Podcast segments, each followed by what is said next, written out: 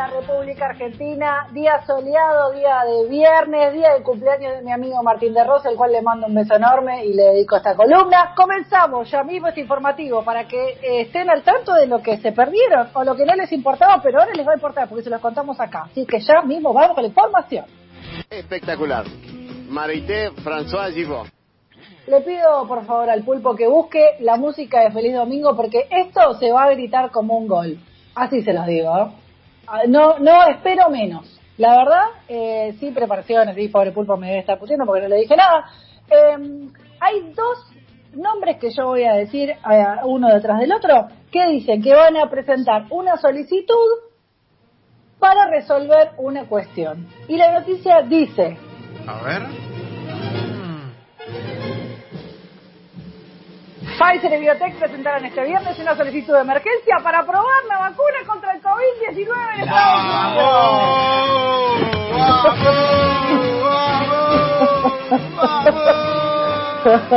Unidos. Eso significa que el socio de Pfizer está como resolviendo todos los problemas burocráticos que aparentemente tiene la vacuna en Estados Unidos, lo cual, eh, finalizando los papeles entre eh, ayer jueves y el día de hoy, eh, terminarían de resolver algunas cuestiones que tienen que ver con esto, con la aprobación con eh, una solicitud de emergencia, ¿no? que es como que le mete ahí un plus para poder resolverlo. Así que es una muy buena noticia dentro del mundo de las noticias internacionales, creo que la más importante, porque la carrera contra la vacuna está a la orden del día, así que aguante, ¿no? Queda, ya, ya está. Yo creo que está ahí, está, está ahí. ¿Están listos para vacunarse ustedes? Tienen que estar como mentalizados. ¿Están? Yo Sí. me- elegí el brazo. Listo, perfecto, Sí, perfecto. el brazo. Vamos, vamos, vamos, me gusta la actitud. Next. La política es sucia, venenosa, mala.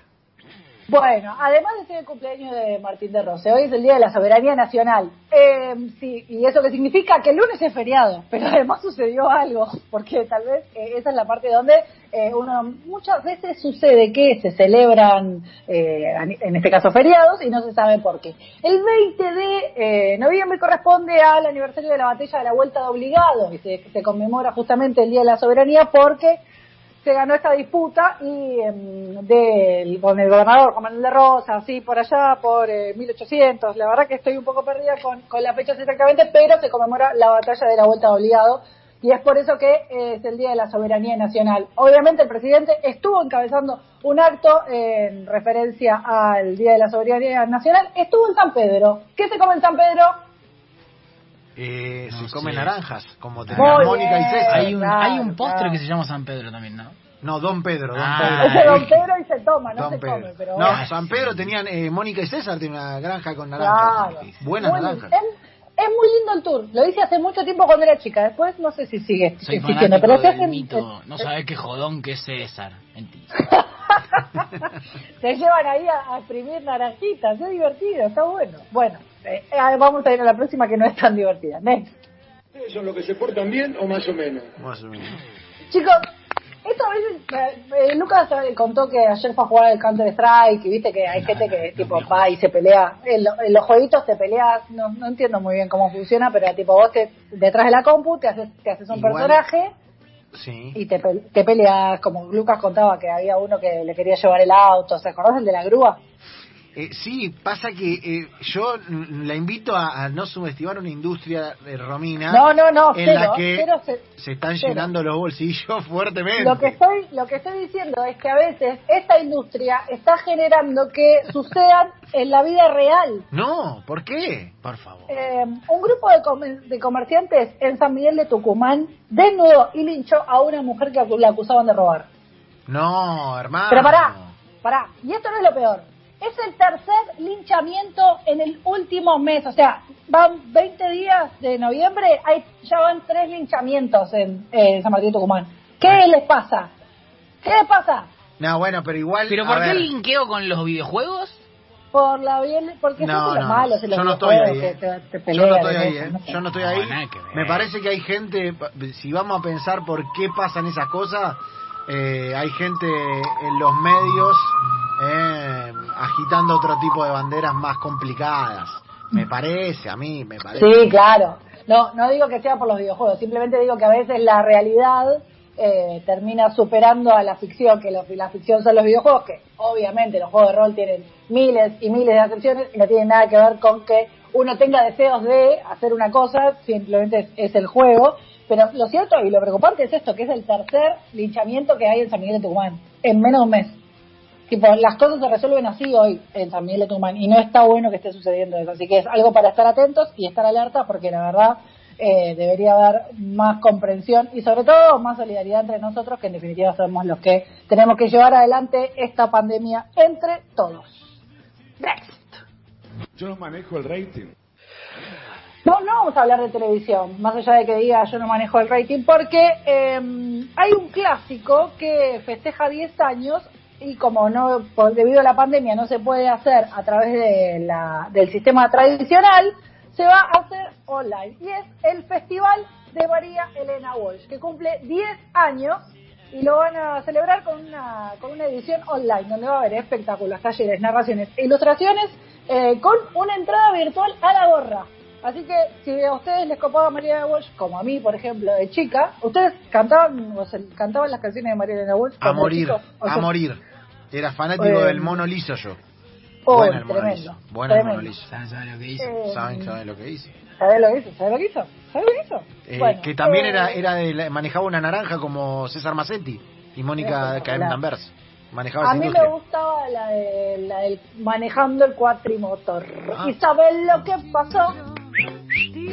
No, ahí está el mono liso, mirá. Ahí está. A la hora de la cena. La. ¿Tenés un hijo que es que organizamos las fiestas de cumpleaños? Ahí viene, estamos. viene el Javi costarricense y María Elena Walsh. Ah, tengo dos fotos del Javi caribeño, no la puedes creer, es la de bueno, nada, si lo quieren, eh, obviamente pueden eh, encontrarlo todo a través de eh, la cuenta de YouTube. Eh, Nuestros hijos se llama el, el espacio donde van a poder encontrar cómo se festeja los 10, eh, el, el décimo aniversario del Festival María Elena Walsh. Así que felicitaciones para todos los que lo organizan, está muy bueno y es eh, algo que eh, me recuerda mucho a mi infancia, así que me pone muy contenta. Vamos a la última y la noticia deportiva. Next. Entonces cada uno tiene su estilo. Chicos, anoche me dice, ayer a la tarde me hice una panzada con el sorteo del fútbol femenino, porque no se terminó de entender. Algo- Le pregunto a los que están en la mesa si entendieron lo de la Copa Libertadores Femenina. No, no, no, el sorteo fue, ¿cómo explicarlo? ¿Cómo decirlo? Particular. He visto sorteos en mi vida, ¿eh? Lanza es un sommelier de Sí, sí, sorteo. Claro. Ah, ok. Es muy Em, difícil, muchacho. Eh, ¿Sabés qué estoy pensando? Primero que tipo hay que poner a otra persona, porque Luis Silva no tiene ganas de estar ahí y le molestan las cámaras. No, y aparte, no le pone onda. No le pone Claro. De- Ah, después, claro. de, o sea, si le, dieron la, si le dieron la devolución del primero, tiene que mejorar, hermano. Claro. Claro. Faltó que Dolly lo agarrara a Silva después del primer sorteo, ponele. Claro. Agarra y dice, no, poner un poquito más sal, menos, menos cara, menos cara, más rápido. Claro, No ayer se desarmaron algunas de las bolas durante el sorteo, fue fue raro. Mm. Fue raro, Bueno, ¿no? pero encima el blooper de alguna manera lo que terminó sucediendo es que tras que la verdad la pandemia complicó y siempre hay un desconocimiento en general sobre el fútbol femenino, el lanzamiento de la noticia eh, de, de Claudio Tapia respecto de la organización de la Copa Libertadores Femenina se celebró pero no se terminó de entender qué pasaba. Básicamente, la Copa Libertadores Femenina que se iba a disputar en el 2020 obviamente se suspendió por la pandemia. El equipo... eh, que la va a disputar el elegido, o mejor dicho, el representante argentino es Boca Juniors, que quedó primero en el torneo cuando se finalizó la temporada debido al COVID.